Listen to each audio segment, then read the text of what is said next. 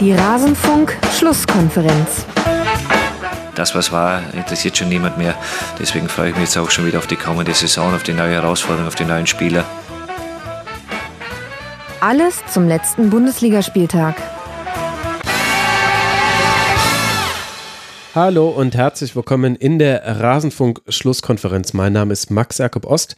Ich bin der G-Netzer auf Twitter und bespreche mit in der Regel zwei Gästen jeden Spieltag und zwar jedes Spiel davon. Das gibt es nur im Rasenfunk. Wir legen dazu auch noch reihum auf die einzelnen Vereine Schwerpunkte. Jeder kommt mal dran. Und natürlich besprechen wir auch die Spiele von Eintracht Frankfurt und genau diesen Teil der Schlusskonferenz hört ihr jetzt an dieser Stelle. Es geht gleich los. Sollte euch interessieren, was wir auch noch über die anderen Vereine, die anderen Spiele gesagt haben, dann hört doch mal rein auf rasenfunk.de. Jetzt geht's aber los und bitte.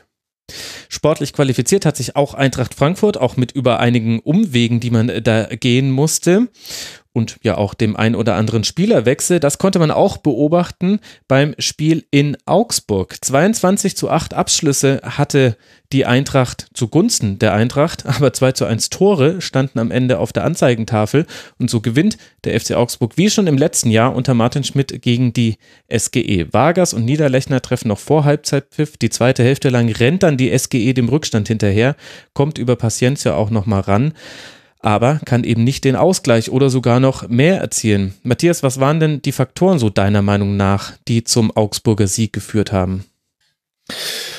Wie hat Martin Schmidt nachher gesagt, jetzt haben wir endlich mal das auf den Platz gebracht, was wir uns eigentlich die ganze Zeit vorgenommen haben und haben uns endlich mal auch mit Punkten belohnt. Äh, ich glaube, das bringt so aus Augsburger Perspektive ganz gut äh, auf einen Nenner. Ähm, es werden ja schon seit Wochen eigentlich der Augs den, den Augsburgern durchaus auch äh, Potenzial und Talent und Qualitäten äh, zugeschrieben, die sie aber nicht so richtig in Punkten ummünzen konnten. Hm. Und das war jetzt mal so ein Spiel, ähm, ich habe mir aufgeschrieben, äh, äh, gestern Abend äh, so ein Spiel, wo es irgendwie auch um den Kopf ging.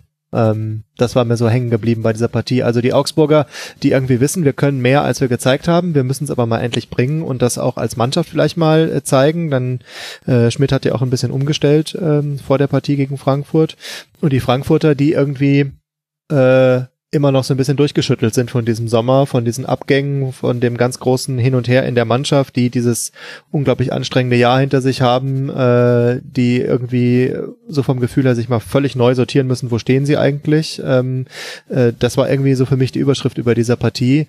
Und dann äh, vom Spielerischen her haben die Augsburger natürlich mit diesen zwei wichtigen äh, und durchaus auch schönen Toren vor der Halbzeit ähm, mit so einem 2 zu 0 in die Pause zu gehen, äh, da den berühmten Stich gesetzt. Hm. Und ähm, ja, mehr als das äh, verzweifelte Anrennen ist es ja dann auch nicht gewesen in der zweiten Halbzeit von Frankfurt.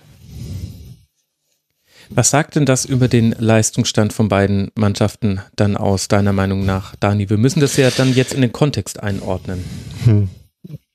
Das fiel mir tatsächlich äh, relativ schwer, ähm, genau das zu tun äh, bei dem Spiel, weil Augsburg halt, äh, also ich finde es bei Augsburg immer ganz lustig, äh, mir anzuschauen, was die eigentlich so im offensiven Zentrum machen, weil dann ist die Antwort meistens eher nichts. Ja. Ähm, ich wollte gerade sagen, was da dran lustig ist. Ja, eben. Ähm, aber dann ist halt wirklich, also die haben so in dem, in dem Raum, zentral vom Strafraum, drei Pässe gespielt, die äh, alle nicht mal ansatzweise Richtung Strafraum gingen. Mhm. Und dann eben trotzdem äh, zwei Tore daraus zu machen, ähm, liegt halt auch daran, dass es beides äh, so ein bisschen freakige Tore waren. Also bei dem Einzelnen, ich glaube, du hast vorhin Vargas gesagt, von Richter. Ähm, Ach ja, Richter, ähm, mhm, genau. Hm. Ja, ähm, war es halt ein langer Ball, wo sich äh, Abraham und Hasebe beide so ein bisschen verschätzen. Deswegen äh, Hinteregger versucht, das äh, irgendwie zu retten, äh, da aber auch dann viel zu spät ist dafür und Richter dann deswegen frei ist und den dann äh, technisch ganz nett reinmacht.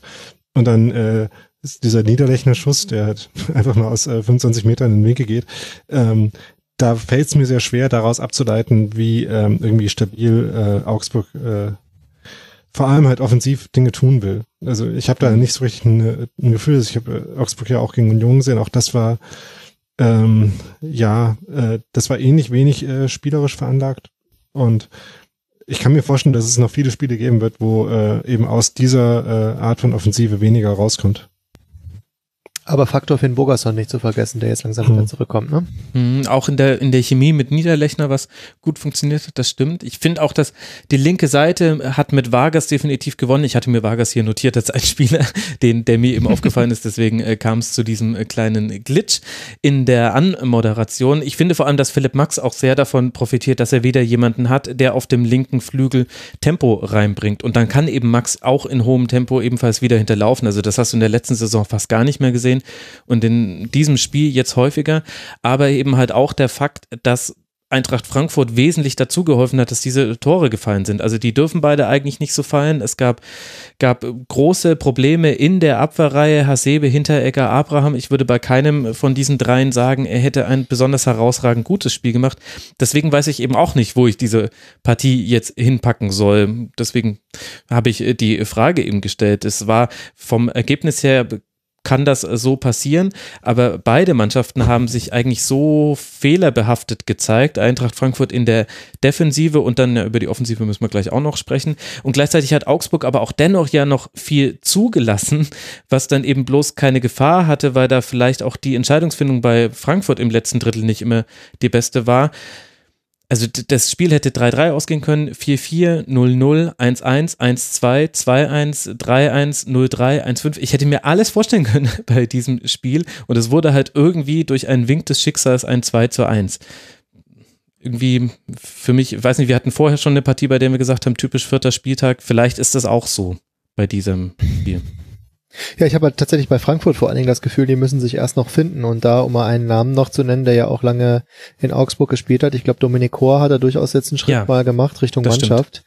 Der hat echt noch ein bisschen Stabilität in der zweiten Halbzeit da reingebracht und ähm, ich könnte mir vorstellen, dass die tatsächlich noch so in dieser vollen Findungsphase sind. Das betrifft ja nicht nur die Abwehr, da sind sie ja, ähm, Hinteregger kennt sich ja auch aus in Augsburg, aber äh, da sind sie ja durchaus sagen wir mal, gesettelt von der letzten Saison, aber gerade das, was vorne passiert, äh, da müssen sie ja erstmal komplett neuen Zugang wahrscheinlich zueinander finden.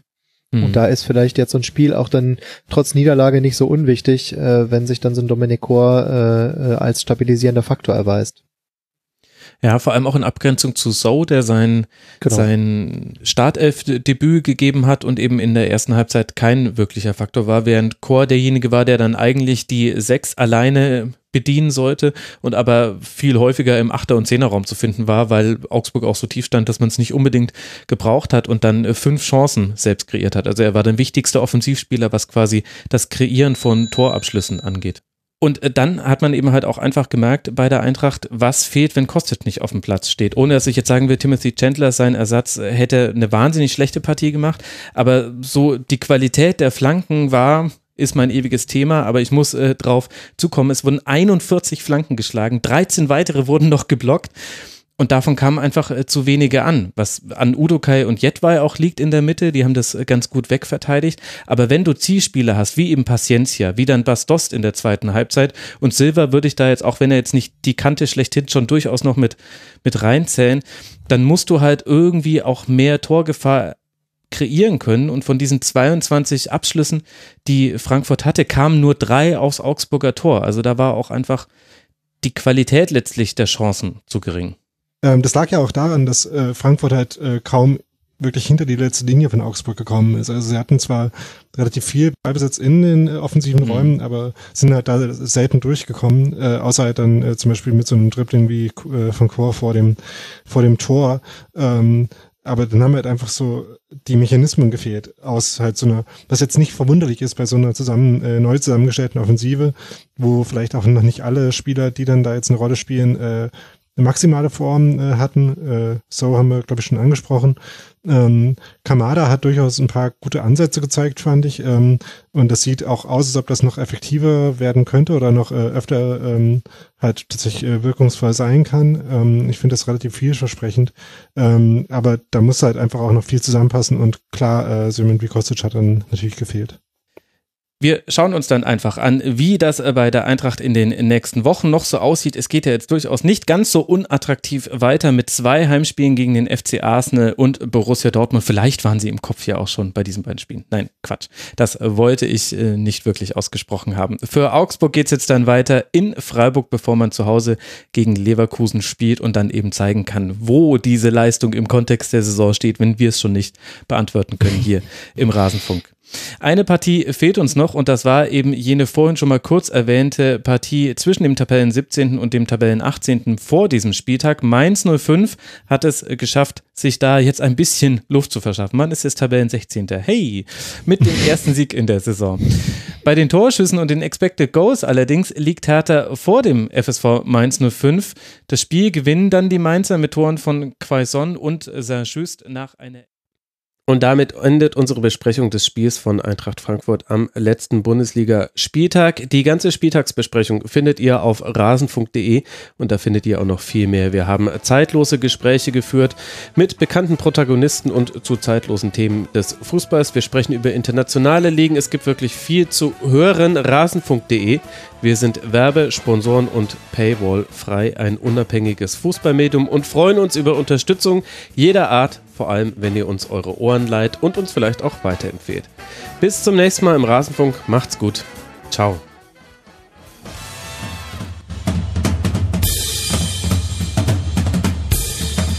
Das war die Rasenfunk-Schlusskonferenz. Wir gehen nun zurück in die angeschlossenen Funkhäuser.